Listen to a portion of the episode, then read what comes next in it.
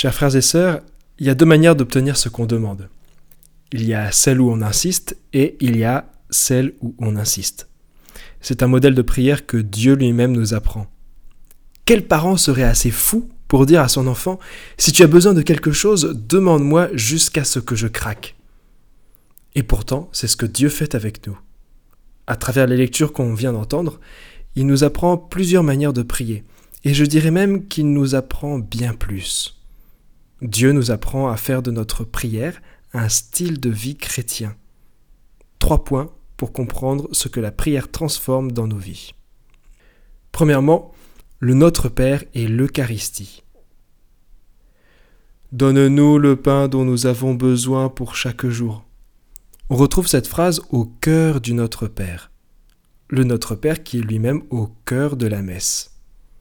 Le pain quotidien, c'est bien entendu le pain du boulanger, qui nous fait vivre, qui accompagne le fromage et le vin, mais pas seulement. Le pain qu'on demande dans le Notre Père, c'est aussi le pain eucharistique.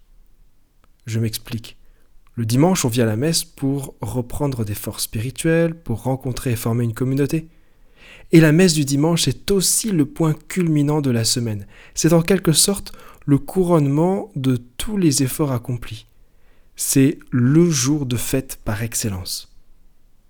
C'est en ça que le Concile Vatican II, en Lumen Gentium 11, affirme que l'Eucharistie est source et sommet de toute la vie chrétienne. La source à laquelle on vient puiser, et le sommet qu'on est heureux de trouver après une bonne marche. Alors c'est à chacun de se fixer un objectif. Cette semaine, c'est la ronde de Serré, 189 mètres, point culminant en Touraine, ou bien c'est le Mont Blanc. Entre la source et le sommet, il y a de la matière à mettre. La prière quotidienne, la vie de charité, et pourquoi pas de temps en temps la messe de semaine. Donc lorsqu'on prie le Notre Père, on demande beaucoup. À travers cette simple petite phrase, on demande à Dieu la nourriture temporelle et la nourriture spirituelle, et on s'engage à les consommer abondamment. Le Notre Père et l'Eucharistie. Deuxièmement, la triple condition. Lors d'une rencontre entre cathos, ça fait toujours très chic de sortir un petit verset biblique en donnant la référence.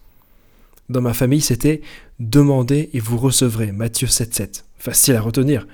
On le retrouve aussi dans l'évangile d'aujourd'hui, dans Saint Luc. Pour prier, Jésus nous dit qu'il faut demander, tout simplement. Mais peut-être qu'on n'est pas toujours clair avec ce qu'on demande. Il faut donc préciser. C'est comme quand on va chez le boucher et qu'on lui demande de la viande. C'est pas assez précis pour lui. Il va nous demander laquelle, combien vous en voulez, avec Abraham, Dieu nous montre que non seulement il faut demander, mais qu'il faut aussi insister. Est-ce que ce qu'on veut, on le veut vraiment? Même Jésus nous demande d'insister avec beaucoup de sans-gêne dans l'Évangile. Et quand on veut quelque chose, il ne suffit pas de demander, il faut remplir une triple condition. Demandez, on vous donnera, cherchez, vous trouverez, frappez, on vous ouvrira on est prié de demander, chercher et frapper. Ça nous montre bien que Dieu n'est pas partisan de l'assistanat. Il veut qu'on s'implique. Demander, chercher, frapper. Le Notre Père et l'Eucharistie, la triple condition, et troisièmement, la puissance du Saint-Esprit. Dans les lectures, il est beaucoup fait mention de notre état de pécheur qui nous rend plus ou moins légitimes à demander quelque chose au Seigneur. Mais selon Jésus, qu'on soit pécheur ou non, il est bien une chose qui est donnée systématiquement et en surabondance, tout le temps, en tout lieu, quel que soit notre état intérieur, c'est le Saint-Esprit. Si donc vous qui êtes mauvais, vous savez donner de bonnes choses à vos enfants, combien plus le Père du ciel donnera-t-il l'Esprit Saint à ceux qui le lui demandent?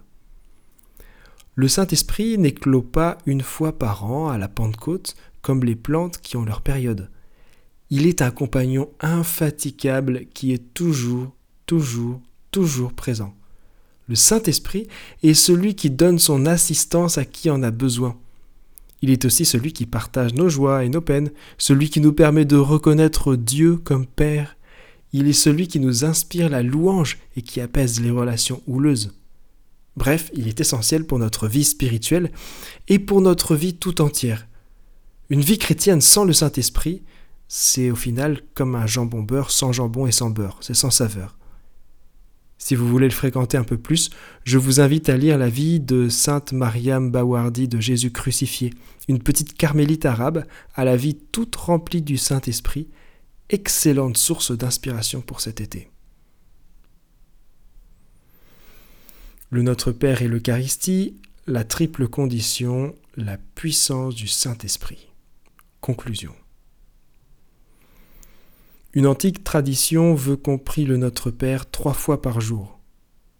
L'Église l'a perpétué jusqu'aujourd'hui en en faisant le point culminant des offices de l'Aude le matin et Vêpres le soir et le cœur de la messe. Matin, midi et soir, on est invité à réciter cette magnifique prière dans laquelle on retrouve tout. Comprenons qu'elle est complète dans ce qu'on peut demander à Dieu et qu'elle nous engage complètement aussi. Elle nous engage à coopérer dans la grâce, à coopérer dans l'œuvre de Dieu, dans l'évangélisation du monde, dans la réalisation de ce qu'on demande et dans le progrès de notre vie spirituelle. Prenons donc le temps tout à l'heure de le dire avec toute notre foi et prenons le temps particulièrement cette semaine de dire le Notre Père chaque jour avec une ferveur renouvelée. Amen.